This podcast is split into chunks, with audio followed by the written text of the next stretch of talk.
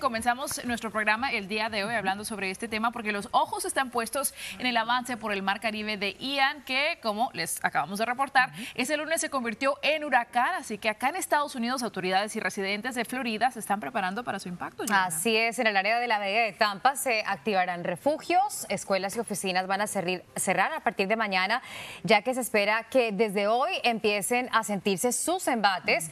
Nuestro corresponsal Rogelio Moratagle desde Tampa nos tiene más detalles. Buenos días, Rogelio. ¿Cómo está todo por allá? ¿Tranquilo todavía? Tranquilo todavía, Joana, Nicole, es un gusto saludarles. Pues sí, aquí se están preparando para lo peor, esperando que en realidad suceda lo mejor, que no llegue con furia este huracán Ian. El gobernador de Florida ha declarado estado de emergencia en los 67 condados del estado de Florida y los ojos de los residentes de todo el estado están puestos en este fenómeno natural. Así que el mundo se está preparando, la gente aquí en Florida se está preparando para enfrentar a este fenómeno que todavía no se sabe con certeza a dónde va a golpear, pero sí hay un aviso de huracán ya emitido para esta ciudad de Tampa. Tenemos todo ya básicamente en la casa preparado, linterna, luces, generador, y es mejor estar preparado que lamentar. El estado del sol ya es estado de emergencia.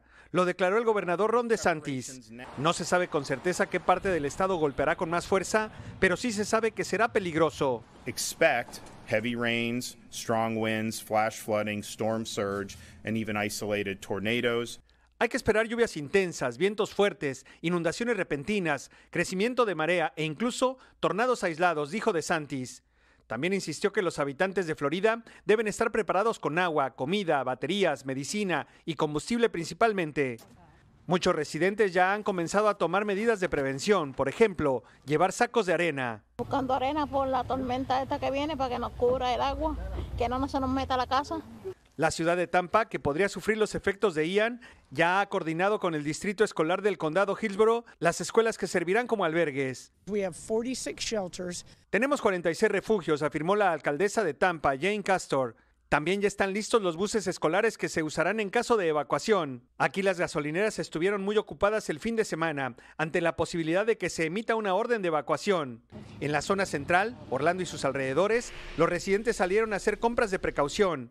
El agua fue el producto más demandado y en muchos lugares se terminó.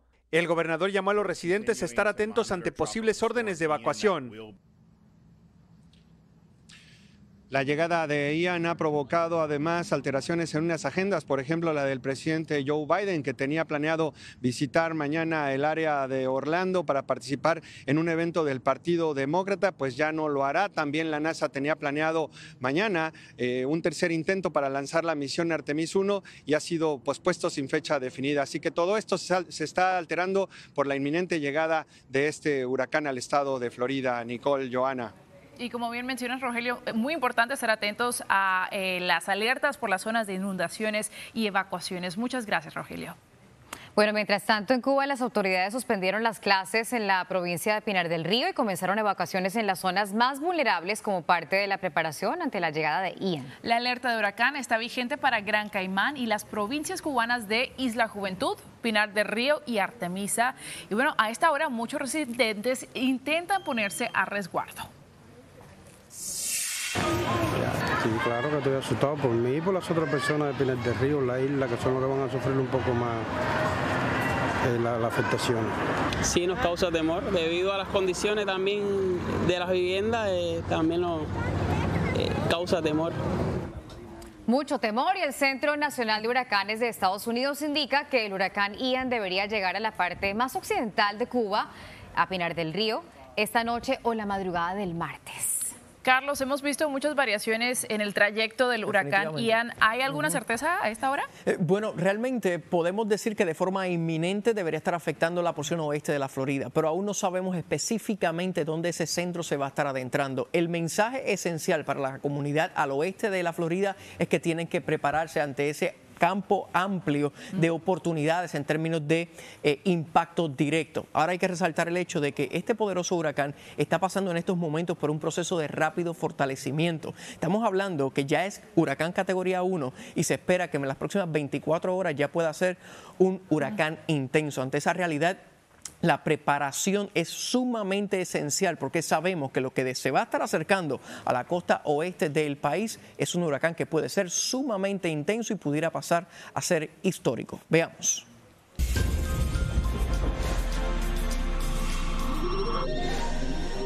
Esto es lo más reciente. Fíjese dónde se ubica esta perturbación, aún en las aguas del Mar Caribe, acercándose ya a lo que es la isla de Cuba, tomando ese giro hacia el norte. Es un huracán con vientos máximos sostenidos de 75 millas por hora. En su trayecto hacia la isla de Cuba, fíjese todo el contenido calórico, es decir, el calor que va a encontrar del mar es lo que le está permitiendo ganar intensidad rápidamente. Inclusive pasa sobre Cuba y luego en el Golfo de México no pierde intensidad, sino que gana aún más intensidad y se convierte en un huracán categoría 4.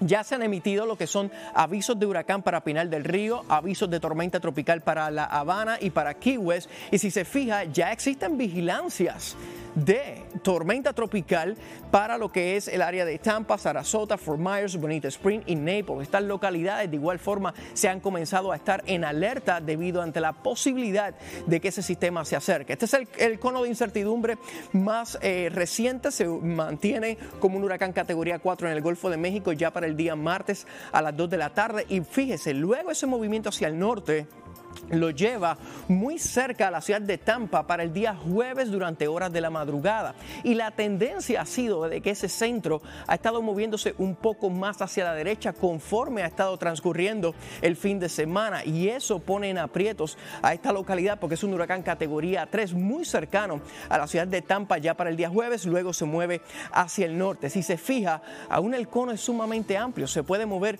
un poco más a la, derecha o un poco más hacia el oeste. Vean las simulaciones meteorológicas, cómo muestran realmente esa poca certeza en términos de hacia dónde ese centro se va a estar moviendo, algunos mucho más hacia el oeste y aún a estas horas de la mañana otros mayormente hacia lo que es el Big Bend o el Panhandle de la Florida.